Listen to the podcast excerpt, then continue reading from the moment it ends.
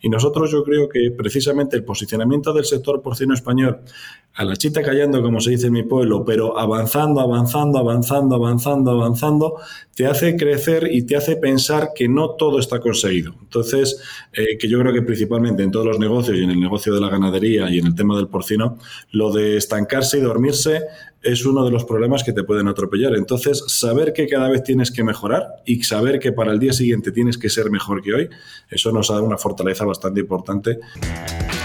Bienvenidos a Porcicast, una línea directa con los principales referentes en el sector porcino español. Síguenos en redes sociales y Spotify para tener acceso a información de calidad, continua y de acceso gratuito.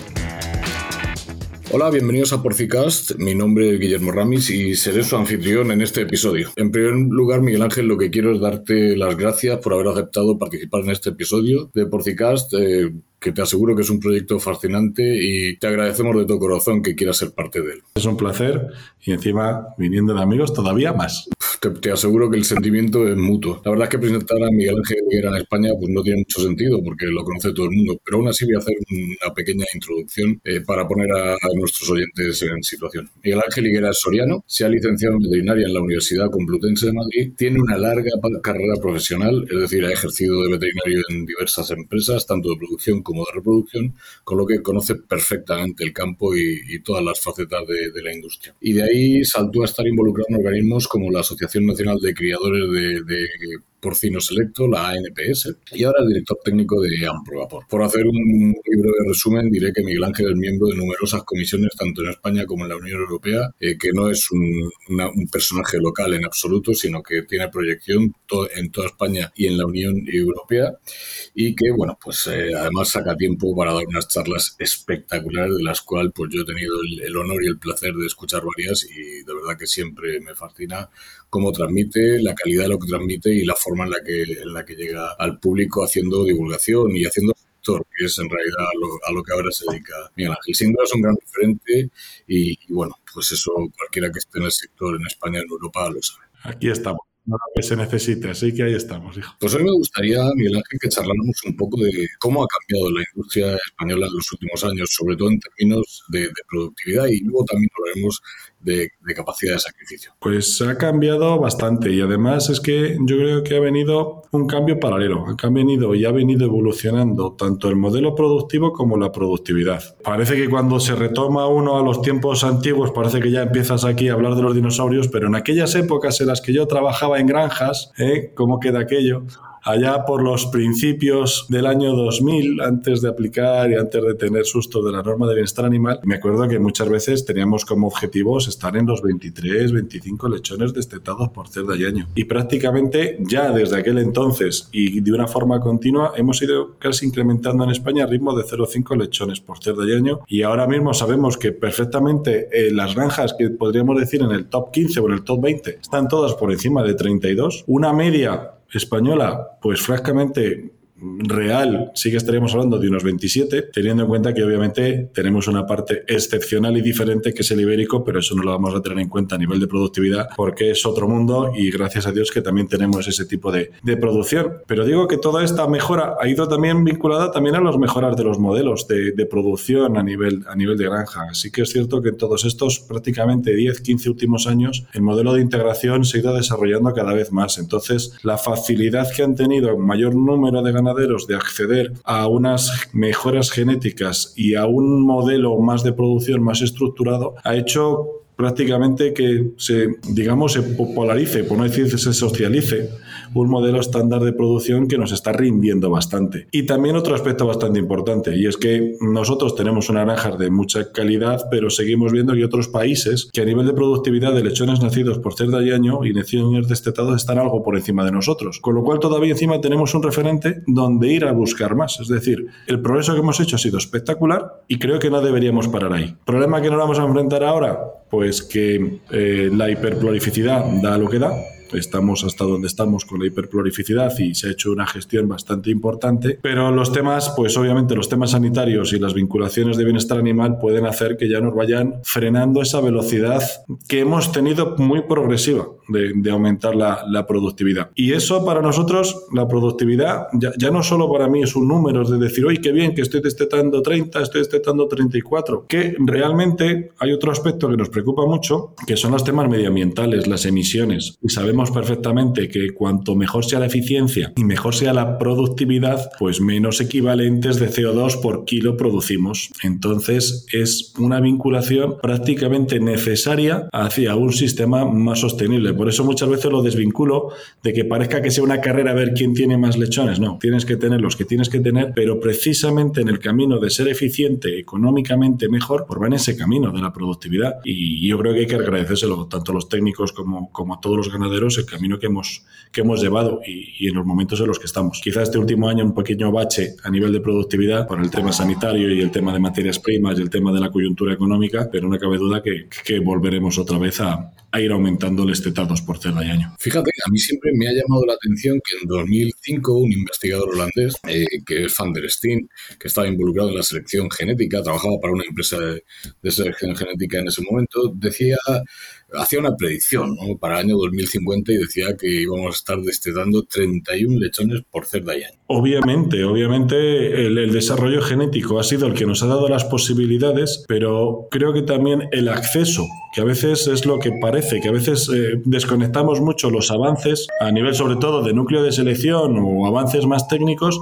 del acceso que puedan tener un ganadero normal y corriente a todas esas mejoras. Y para mí lo más importante y lo más exitoso es, es que ese salto del desarrollo y la implementación se ha dado de una forma muy consistente en España. Es decir, ha habido pues una aceptación bastante elevada para poder aceptar todo esto y obviamente cambiar los modelos de trabajo, cambiar los sistemas y adaptarte a un nuevo producto y exitosamente, exitosamente. Yo creo que eso sí es lo bueno y por lo que ha sido ese salto tan importante y cualitativo. Claro, lo que pasa es que Van en, en aquel momento decía que íbamos a llegar ahí si le metíamos la selección eh, basada en genética cuantitativa, la selección basada en marcadores.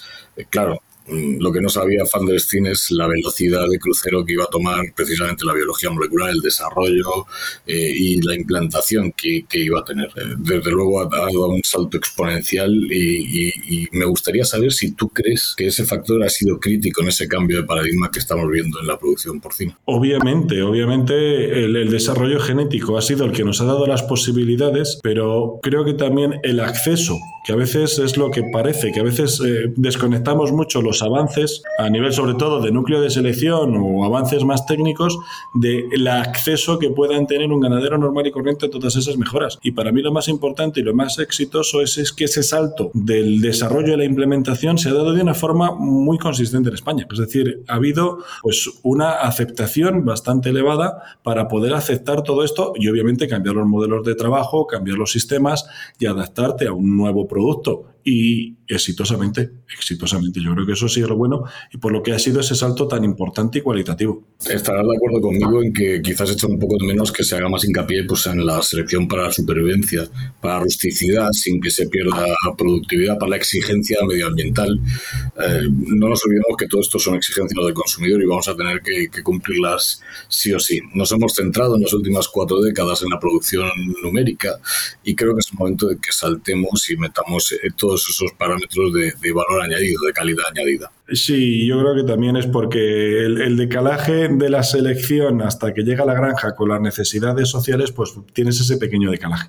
Nosotros veníamos con unas necesidades muy importantes de animales, con lo cual la primera producción y lo primero que se metió, sobre todo a nivel de selección, era prolificidad, prolificidad y prolificidad. Ahora estamos viendo que de prolificidad vamos bien, creo que no es una cosa que haya que insistir. Lo que hay que hacer es que esos lechones nazcan con peso y sean suficientemente fuertes para el, momento también de coyuntura, de reducción de antibióticos que tenemos, de incrementos de necesidades de bienestar animal que nos están, digamos que desafiando a ese modelo. Entonces, ese modelo estaba pensado en una estructura de producción que ha cambiado. Y yo creo que tú has dicho la palabra clave, que es rusticidad. Al fin y al cabo, son palabras que son muy complejas, pero que la verdad es que precisamente te aportan la necesidad de decir, tener un producto de calidad que aguante las condiciones de producción, que obviamente no se venga abajo y que dé un producto. A eso habría que sumarle pues la parte que yo creo que al final es lo que la gente quiere. Eh, ya no estamos tanto y no se centra uno en número de lechones, sino en cuántos kilos llegan a sacrificio por cerda y año. Y, ahí es donde ya se está dando cuenta la gente de que la combinación de prolificidad, rusticidad, resistencia a enfermedades, adaptación al medio, adaptación al ganadero, que ahora nuestros ganaderos actuales hay que adaptarse, entonces los animales se tienen que adaptar al ganadero y cuanto mejor se adapte al ganadero, mejor le va a ir al animal. Imagínate lo que te estoy diciendo, que antes era el ganadero el que tenía que hacer el trabajo y ahora sabemos que es el pobre animal el que tenemos que diseñarlo para las necesidades del ganadero actual. Y cuando empiezas ya a poner todas esas cosas en la balanza, pues te das cuenta que antes habíamos puesto demasiados huevos en una parte y ahora hay que, y ahora hay que compensarlos. El dinero siempre ha estado en los cebaderos, ¿eh? El dinero siempre está en los cebaderos, ¿eh? Sí, definitivamente no, no, nos queda más remedio, porque es que además, como he dicho antes, es una demanda eh, de nuestro consumidor. Estamos produciendo en un ámbito muy complejo eh, y tenemos que explicarle a los consumidores cómo lo hacemos. Yo he estado 12 años ejerciendo como veterinario y, siempre he preguntado a mi empresa, ¿cuándo dejamos de medir lechones por cerda destetados por cerda de año y empezamos a medir gordos vendidos al matadero por cerda de año? Porque al final muchas de las empresas no están vendiendo lechones y deberían realmente medir su producto final. Claro, pero ahí es donde está y ahí es donde yo creo que hay que trabajar, porque sí que es cierto que esa vorágine de tecnología y de datos nos hemos centrado mucho en madres y bien hecho. Está muy bien hecho y el trabajo que se ha hecho, excelente. Pero ahora hay que compensarlo con otros, con otros aspectos y tener un cerdo que convierta un cerdo que sea más resistente, que no sea tan sensible ni a enfermedades ni a cambios de temperaturas. Un cerdo que ahora desde el punto de vista a lo que más nos preocupa, un cerdo tranquilo, que no sea excesivamente voraz, porque todo eso de tranquilidad y voracidad va vinculado a lo que bien sabes que tenemos un problema que son la mordedura de colas y como vayamos en la dirección que vayamos, podemos tener un problema con unos cerdos muy voraces de crecimiento rápido porque, porque no van en la línea de dejar de cortar colas, entonces te das cuenta que, que en esta vida y en esta profesión veterinaria cada día es un reto. Lo que creías que estabas haciendo bien hoy para mañana, llega mañana y tienes que rehacerlo una vez de nuevo. O sea que, que esto es como para, para no parar no parar constantemente. Y yo creo que ese es el éxito. Una de las cosas que me enseñó mi maestro Antonio Muñoz es que los cerros te quitan la razón todos los días. Por eso no te queda más remedio que, que seguir estudiando todos los días y que todos los días pues eh, te van a decir que lo que crees que, que es verdad pues no lo es y te lo demuestran pues, pues eh, con, con, hechos evidentes. No lo sabía, pero totalmente lo comparto por lo que estamos viendo. Es decir, que cuando llegas y crees que has diseñado el objetivo y llegas al objetivo, de repente cuando llegas y dices ya lo he conseguido, el objetivo ha cambiado y tú estás totalmente separado de él y otra vez a empezar, y otra vez a empezar. Bueno, pero eso nos da la oportunidad de trabajar como veterinarios. Eso nos da la oportunidad de, por lo menos, de estar entretenidos, luego de trabajar, pero bueno, sí, sí que da muchas oportunidades y sobre todo, y sobre todo yo creo que también es una parte bastante importante de nuestro sector, que te da las ganas de seguir mejorando. Es decir, aquel el que se queda estancado, pues le atropella la manada. Y nosotros yo creo que precisamente el posicionamiento del sector porcino español, a la chita callando, como se dice en mi pueblo, pero avanzando, avanzando, avanzando, avanzando, avanzando, te hace crecer y te hace pensar que no todo está conseguido. Entonces, eh, que yo creo que principalmente en todos los negocios y en el negocio de la ganadería y en el tema del porcino, lo de estancarse y dormirse es uno de los problemas que te pueden atropellar. Entonces, saber que cada vez tienes que mejorar y saber que para el día siguiente tienes que ser mejor que hoy, eso nos da una fortaleza bastante importante frente a lo mejor algunos otros modelos, sobre todo a nivel de Europa, que noto yo que se han relajado, se han aburguesado en un sistema de producción, produciendo biogás y con unos cereales caros y, y ahí se quedan. Y nosotros yo creo que que ese objetivo que tenemos de constantemente hacer las cosas mejor nos están posicionando donde estamos actualmente. Sí, porque de hecho creo que somos el único país que ha seguido creciendo de, forma, de forma casi sostenida durante la última década, ¿no es cierto? Sobre todo a nivel de Europa, el único país que realmente hemos crecido, sobre todo eh, desde la incorporación de las normativas de bienestar animal, que los, los listos europeos nos auguraban una un terrible problema porque el bienestar animal y Europa no y España no, no casaban en la misma frase. Hablar de bienestar animal y España parece que eso iba a ser terrible y resulta que todo lo contrario. Todos los demás se han estancado y han, y han bajado y nosotros, pues en los últimos 10 años tenemos las granjas más profesionales de toda Europa, están aquí en España. Y sin ánimo de polemizar eso, que yo siempre he creído que, una gran parte de toda esa normativa, pues, sobre todo las de bienestar, pues estaban hechas a medida del norte de Europa. Y, y, resulta que va a ser que no.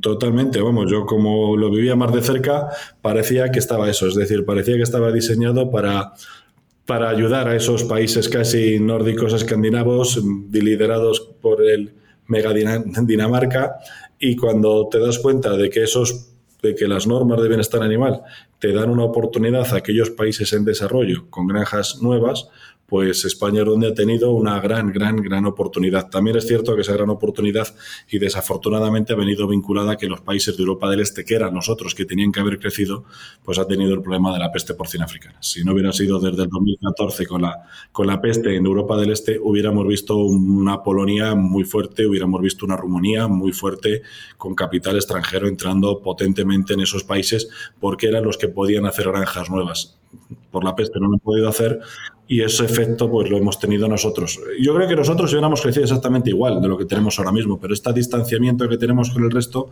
yo creo que se debe principalmente a que esos países con alto potencial han, frenado. Bueno, vamos a hablar de otra cosa, Miguel Ángel, y es de la capacidad de sacrificio, porque ya hemos visto que, España ha superado a Alemania en, capacidad de producción hace algunos años, pero Alemania seguía teniendo mayor capacidad de sacrificio. ¿Cómo crees tú que afecta que haya esta divergencia entre la capacidad de producción y, la capacidad de sacrificio? Pues a mí ahora mismo, dentro de todos los otros problemas que podamos tener, este es uno de los que más me preocupan, porque nosotros somos un sector que hemos crecido de una forma muy estructurada entre la producción y la industria cárnica. Y cada vez tenemos más dificultades para crecer a nivel de producción y hemos tenido un salto cualitativo a nivel de industria cárnica, a nivel de producción. Eh, no se lo explico a todo el mundo, pero en el 2018, cuando comparábamos la capacidad estimada que teníamos de sacrificio con la producción que teníamos de cerdos, estábamos en un diferencial de alrededor de unos 6 millones de cerdos, es decir, una capacidad que a los ganaderos nos venía muy bien, porque dices, oye, sabemos que ante la duda, pues nuestras industrias cárnicas pueden matar 6 millones de cerdos más. Ahora mismo estamos hablando de que ese diferencial que tenemos de producción entre lo que somos capaces de producir gracias a un nuevo actor que entró en el 2019-2020 con Literamit, un nuevo matadero sin producción ganadera, pues eso se desequilibró y estamos ahora mismo prácticamente en unos niveles de un diferencial de entre 10 y 12 millones de cerdos de diferencial que tenemos. Pero es que para nosotros, que es lo que estamos alertando principalmente, en España esto va a ir a peor. Tenemos desde este año un Real Decreto en el cual se van a modificar los metros cuadrados por cerdo en cebo. Eso quiere decir que o en dos años construimos cebos, cosa que se irán construyendo los que se puedan y los que ya tenían los papeles, pero no se pueden construir de la noche a la mañana más, o lo que hay que hacer es reducir producción para adaptarse a las nuevas densidades. Entonces, si ya tenemos ese gap, esta diferencia importante entre producción y matadero, pues en los próximos dos años se va a incrementar por reducción de capacidad de producción. Incrementaremos algo en producción, pero, pero no al ritmo que necesitan nuestras industrias cárnicas. Y esto, desde nuestro punto de vista, pues pone en tensión la industria cárnica. O sea, nosotros los precios que está ahora mismo viviendo España y la Unión Europea son idílicos. Todo ganadero soñaría con estos precios durante toda la vida. Pero yo se lo digo a todo el mundo, no son reales. El mercado te quita lo que te da. Entonces, lo que te está dando ahora mismo te lo quitará. Lo más importante es tener una estructura de cadena bien estructurada. Y ahora mismo sí que estamos viendo que esta falta de cerdos está poniendo en tensión a, determinados, a determinadas industrias cárnicas y sobre todo industrias de transformación y no es bueno porque, porque si hay una reestructuración a nivel de la industria cárnica, al final también el que lo pasa mal es el ganadero. Y nuestras, para que te hagas una idea, nuestras estimaciones, si la industria cárnica sigue tan fuerte como sigue ahora, y la producción no es capaz de compensar la pérdida de metros cuadrados, estaríamos hablando de que en el 2025 podríamos tener una diferencia entre producción y capacidad de sacrificio de alrededor de 14-15 millones de cerdos. ¿eh? Que pasar del 2018 de una diferencia de 5 o 6 a una diferencia de 15 es mucho, es mucho. ¿eh? Y se juntan las dos cosas, ¿eh? un incremento de la industria y una reducción de la producción. ¿Podremos compensarlo vía importación de animales? Es que en Europa tampoco hay cerdos. Es que en Europa se está reduciendo la producción. Es que, ¿de dónde vas a traer animales? Puedes traer animales, pero no para compensar tantos. Entonces vamos a ver, vamos a ver cómo se está produciendo, porque para mí es una de las cosas que la gente no se ha sentado a pensar porque estamos un poquito disfrutando de estos precios que tenemos ahora. Pero yo lo digo a todo el mundo, cuidado que el mercado es más listo que nosotros y lo que te da luego te lo puede quitar, ¿eh? así que cuidado. Pues fíjate, curiosamente la semana pasada estuve en un matadero eh, viendo, viendo pulmones, haciendo inspección de, pulmones al sacrificio y es un gran matadero que va siempre a una gran velocidad y me encontré que los pulmones pasaban a una velocidad bastante lenta y cuando les pregunté qué, qué, es lo que pasaba me dicen, si es que no hay cerdos, estamos a mitad de capacidad de sacrificio, vamos a la mitad de velocidad, porque o es eso o es echar a la mitad de la, de la plantilla. Entonces, pues han decidido reducir, reducir la velocidad de sacrificio y se nota, se nota esa falta de cerdos. Y ese problema, y ese problema de falta de cerdos, pues se está tensionando. Está tensionando lo que también nosotros consideramos como un pilar fundamental, que es esa conexión y esa estructura, producción cárnica que hemos tenido vinculada pues para la exportación, para el comercio, y ahora mismo pues se está, se está tensionando. ¿Y qué responsabilidad crees tú que tiene la sanidad en todo esto, Miguel Ángel? La sanidad es clave en estos aspectos. Eh, y la sanidad, si ya dentro de nuestro sistema de producción pues podemos tener más o menos problemas. Si a esto le juntas, pues como bien conoces, todos los problemas digestivos que hemos tenido con la reducción de colistina, eliminación del óxido de zinc y los problemas que estamos teniendo, nos juntamos con enfermedades víricas, tanto nacionales como importadas, y gracias a Dios sin peste porcina africana, pues eh, y con el aspecto y con lo que ya sabemos que es la reducción del uso de antibióticos, que tanto la reducción del uso de antibióticos, a mí lo que me preocupa es que con esta presión que están recibiendo los compañeros veterinarios, el uso de los antibióticos es demasiado tardío. Entonces se está esperando, esperando, esperando para tener la seguridad absoluta que cuando aplico un antibiótico lo aplico bien y efectivamente garantizas que la utilización es absoluta y fantástico. Pero nos estamos enfrentando a tratamientos de enfermedades que están ampliamente instauradas en una granja. Entonces nos hace ir totalmente tarde. Entonces empezamos a entrar ya en tratamientos con unas mortalidades altas, con lo cual ya es muy difícil de pararlos. Y esto nos está llegando, y esto lo va sumando una granja, otra granja, otra granja, y nos estamos encontrando que comparado con las mortalidades que podíamos tener hace dos o cuatro años, pues se nos están duplicando, por no decir en algunos casos subiéndote un 120% de lo que tenías antes. Aspecto que francamente a nosotros nos preocupa mucho. Pues fíjate, jamás pensé que mis compañeros en el campo se iban a encontrar en la disyuntiva entre tener que elegir cumplir la normativa de los límites de antibióticos y de su uso, eh, tener que elegir entre eso y el bienestar o, decidir atender a un animal que, está enfermo y que, se tiene que curar. Pero hemos llegado a un punto que verdaderamente pues, eh, es como mínimo preocupante. Preocupante sobre todo porque los compañeros que están en campo y que sabes cómo se van produciendo pues todo el tema de la epidemiología de la enfermedad, sabes perfectamente cómo va a ir evolucionando dentro de una sala y dentro de una semana y la semana siguiente. Es decir, lo ves venir. Y que lo veas venir y no puedas hacer nada hasta que te venga, pues crea frustración y al final lo que te crea es precisamente el resultado que es lo que se ve, que al final pues aumentan los problemas sanitarios vinculados pues sobre todo a la, a la sanidad. ¿Esto es lo que tenemos que tener o lo que queremos? Pues realmente no es lo que queremos. Eh, y tenemos que trabajar en alguna forma de intentar ir incrementando la sanidad para no tener que ir tarde, sino no tener que aplicarlo. Pero es más fácil de decirlo que hacerlo, porque las enfermedades están ahí. Creo que mucha gente se ha creído que la reducción del uso de antibióticos iban a desaparecer las enfermedades y las bacterias están ahí. No, por mucho que digamos que ya no tratamos, no, no se van a ir. No, no van a coger las maletas y se van a otro lado. Ay, en la Unión Europea ya no hay antibióticos, venga, me voy, ya no hay enfermedades. Pues no, esto no ha pasado y, y estamos pues más bien creo que, va a ser al revés, que esa bacteria van a vivir mucho mejor y mucho más tranquila de lo que han vivido hasta ahora. Yo sé que si fuera capaz de adivinar esto, pues estaríamos en una, mansión en Las Bahamas tomándonos unas cervezas, pero dame una previsión de qué podemos esperar a corto y medio plazo eh, con esto de la capacidad de sacrificio. ¿Cómo se puede compensar ese desfase tan brutal eh, entre la capacidad de producción y entre la capacidad de sacrificar? Pues esto, como todo, mm, a vete a saber. Esto es difícil de, averiguar, como tú me habías dicho, porque si no, pues habría puesto una empresa de cerdos y no, y no tengo ni un animalito porque obviamente no sé hacerlo ni sé venderlos. Pero es que el contexto al que se enfrentan las empresas y los ganaderos es todavía más complicado. Es tenemos un problema con reducción de capacidades. Tenemos una industria cárnica muy potente que hay que darla de comer, que hay que darla cerdos, porque la necesitamos para que vayamos bien a corto y a medio plazo. Sin industria cárnica no somos nadie.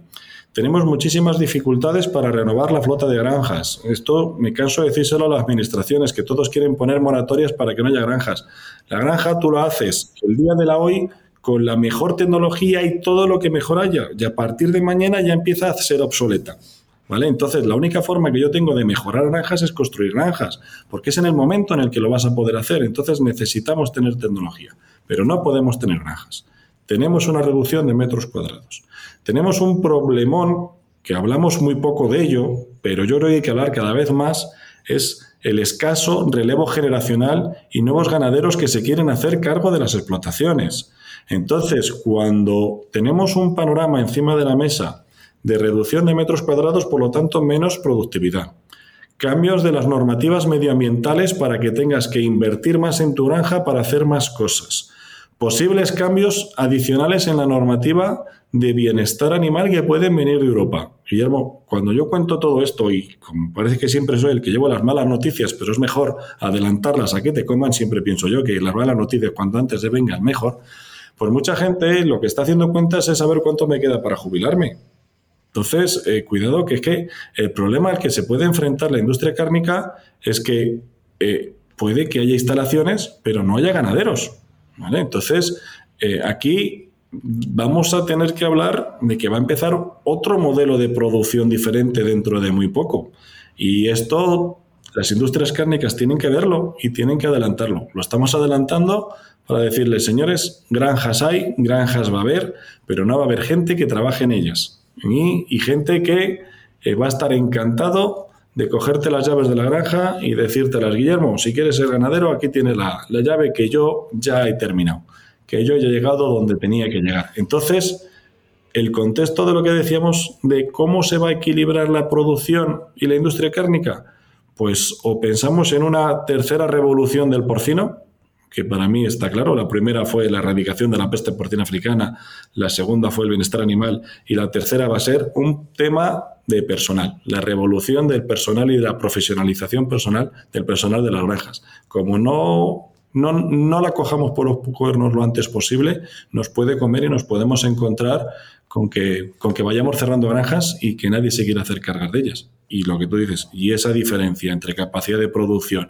y necesidad de sacrificio se dispararía y terminaría llevándose por delante alguna industria cárnica, que es lo que a nosotros nos preocupa mucho más. Pues mira, sin ánimo de polemizar en exceso, creo que en el, en el medio ambiente en el que nos movemos ahora mismo, con la producción de alimentos de origen animal completamente denostada, pues yo entiendo que a la gente le cueste tomar el relevo y, hacerse cargo de la granja de su padre, porque realmente es que la producción animal ahora mismo está demonizada totalmente para mí, y además lo, sorprendente, que para mí es un sector estratégico, absolutamente estratégico. Si no produces tus propios alimentos, si tienes dependencia alimentaria como la que puede tener Japón, pues tienes un serio problema porque has perdido una parte de tu soberanía muy importante. ¿Qué crees que podemos hacer para revertir esto si es que hay alguna forma y tenemos alguna posibilidad de revertirlo? ¿Cómo podemos conseguir que, que todo este ambiente mejore? Sí que existen dos posibilidades. Una, que la tenemos todo el mundo claro, pero es difícil de hacer, que es acercarnos al consumidor. Ahí, y perdona que siempre me enfado con esta parte, que es la parte de la comunicación, porque enseguida cuando hablas de esto, todo el mundo dice, sí, sí, la solución es que hay que comunicar. Y yo me enfado muchísimo y les digo, eso es mentira. Quita el verbo hay por tengo. Cuando todo el mundo diga tengo que comunicar, ya estaremos todos en el mismo barco porque tenemos todos que comunicar, porque esto de echar balones fuera, de no, que si alguien necesita que venga a ver la granja del vecino, que la mía, la mía esta semana me viene mal una visita, no, no, aquí tenemos todos que acercarnos al consumidor para realmente revertir el mensaje. Y lo otro es un tema de mercado propio y duro, es decir, entre el contexto europeo que tengamos, Aquí lo que hay que hacerse es el dueño y señor de la Unión Europea. Y esto tenemos la oportunidad de hacerlo si sabemos manejar bien las marcas. Es decir, el contexto que yo me estoy encontrando en los otros países, comparado con lo que tenemos en España, es muchísimo peor. Y nosotros sabemos que una cosa es lo que quieren los legisladores y otra cosa es lo que quieren los veganos y otra cosa es lo que quiere el 98% de la gente, que es comer bien y barato y carne si es posible. Y nosotros sabemos que tenemos que trabajar para ese que quiere comer con las herramientas que nos proporcionan otros que cada vez son menos. Pero tenemos una oportunidad muy importante, ¿eh? es decir, una oportunidad que puede ser un riesgo. En 10 años yo veo que el sector porcino español, si no nos entra la peste porcina africana, vamos a ser el 30% de la producción de carne de cerdo de la Unión Europea. Estamos ahora mismo al 21. Hemos tardado prácticamente 10 años en subir del 18 al 21, pero visto cómo está todo, precisamente veo que la posición hegemónica de España está clara. La podemos tener. Si hacemos las cosas bien, con cabeza, sin volvernos locos, tenemos que seguimos teniendo nuestro ritmo. O sea, ese 30% que yo veo de España dentro de la Unión Europea no es por crecimiento, es por estabilización. Lo que veo es que los demás van a caer, van a caer y nosotros tenemos que seguir haciendo las cosas bien, intentando ser competitivos y obviamente en un entorno que nos permitan pues tener una buena estructuración entre el ganadero y la industria cárnica y obviamente pensando que el consumidor por mucho que digan que no quiere comer carne, es mentira. Sigue queriendo comer carne. Pues fíjate, en el ámbito en el que yo me muevo todos los días, que es una institución de, educación superior, pues eh, parecería que el porcentaje de población que ha decidido no, no comer alimentos de origen animal es muy alta. Y no es verdad. Esto no es cierto cuando la gente dice que, se va a dedicar a la producción animal, yo les digo que, no se equivoquen, que más del 98% de la población española sigue consumiendo eh, alimentos de origen animal casi a diario y, aunque el 2% no los consuma, lo comunica muy bien y lo comunica pues con mucha fuerza y, con mucho ruido hasta el punto de, que hacen llegar a pensar que, son el 20% de la población. Y no es verdad. Eh, eso puede ser en la India, que tiene un 34% de vegetarianos, pero en España, desde luego que, que no. Miguel Ángel, dame unas recomendaciones eh, que un tomador de decisiones hoy podría utilizar. ¿Pongo una granja o no? ¿Me compro una granja o no? ¿Qué hago? Muy difícil, o sea, muy difícil porque obviamente esos que toman las decisiones soy de los que yo aprendo, de los que yo me siento a escucharles para saber exactamente qué es lo que alguien pues más capacitado que yo puede hacer. Pero yo ahora ya en reflexión propia, ¿eh? es decir, veo que hay que dar otro paso más de profesionalización, porque todos los temas, y siempre hablo de los temas más fáciles, que son los temas sanitarios y los temas de producción, siempre han ido vinculados a que tú mejoras la sanidad, mejoras la producción, tienes más dinero. Y ahora hay que empezar a meterse con unos temas medioambientales donde la inversión-beneficio no está muy clara desde el punto de vista de tu bolsillo, pero sí desde el punto de vista de la granja que vas a tener de aquí a 10 años. Entonces, en ese aspecto en el que podamos ir ya trabajando las empresas hacia una reducción de emisiones, ojalá neutralidad climática, te va a permitir estar en el mercado. Aquí ya en estos casos lo que te va, lo que queremos es estar en el mercado, porque el mercado está ahí y es muy goloso y va a tener buenos precios por escasez, por escasez. Entonces, hay que estar porque la pelea van a ir descabezándose mucha gente, entonces hay que estar ahí. Y para mí el reto más importante es dar la viabilidad a aquellas granjas que no tienen relevo generacional y que son granjas muy útiles. Y ahí creo que hay que, vuelvo a decirlo, repensar un nuevo modelo de, de producción y de cómo hacer cerdos para granjas que ya el propietario no quiera trabajar en ellas. Y eso va a requerir mucho esfuerzo y mucho trabajo por parte de los veterinarios y se trata de una cosa que se llama gestión de personal. Así que para mí las dos claves que doy es medio ambiente y personas. Pues realmente hasta ahora no nos ha importado demasiado esto de la gestión del personal, porque, como dices tú antes, sí es verdad que teníamos muchísima gente que quería trabajar en las granjas, pero esa no es la, realidad, la realidad que, tenemos hoy, definitivamente. También es verdad que, que tengo mucha confianza en el sector español. Llevo 30 años en este sector y lo he visto a punto de extinguirse tantas veces que me da gusto ver la tasa de autoabastecimiento que tiene hoy, en España. Porque es verdad que siempre hemos estado pensando que se iba a acabar la producción eh, porcina y no ha ocurrido. Yo entré en Progapora en el 2011 y en el 2011 se iba a acabar el sector porcino porque nos hacían quitar las jaulas en gestación. En el peor momento que podía haber, o sea, crisis de materias primas y cambio normativo, se iba a acabar todo. O sea, en el, 2000, en el 2012 ya no iba a haber ni ganaderos ni nada. Yo les digo, ya no me decía la gente, ¿por qué entras a entrar en Progapor si esto se ha acabado? pues mira. Al final el sector español es resiliente y saldremos adelante, va, de eso no me cabe ninguna duda. Y ya para terminar, pues vamos a llegar al segmento de nominaciones. Me encantaría que nominaras a alguien que sea un referente para ti en el sector y al que te gustaría ver eh, en un episodio de Porcicas, por favor. Pues eh, lo que pasa es que lo voy a hacer sin saber si ya lo habéis eh, trabajado o no, pero yo reconozco que me gustaría que hablarais con Lorenzo Fraile. Pues mira, todavía no ha participado con nosotros y me parece una nominación de lo más interesante, así que estoy seguro que te vamos a, vamos a atender a tu recomendación. Me gusta, me gusta su, su visión crítica que tiene también del sector y me gusta que no solo digamos que todo está bien y fantástico y por eso, por eso me gustaría que le escucharais, porque se aprende mucho de, de esa visión que tiene el crítica de nuestro sector, muy constructiva, obviamente. Desde luego vamos a trabajar para que se siente a charlar aquí con nosotros. Miguel Ángel, ha sido un, verdadero placer y disfrutar increíblemente hablando contigo. Siempre aprendo mucho de ti porque tienes una visión muy valiosa del sector porcino, muy amplia, con muchísimos datos y muy bien informada.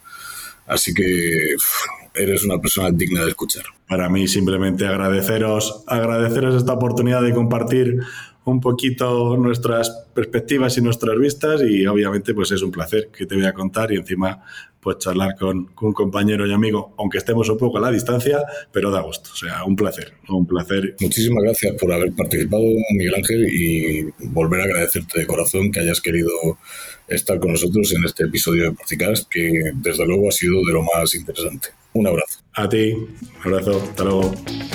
Si te gustó este episodio, no dejes de compartirlo con otros profesionales para que más personas puedan tener acceso a la palabra de los principales referentes en el sector porcino español.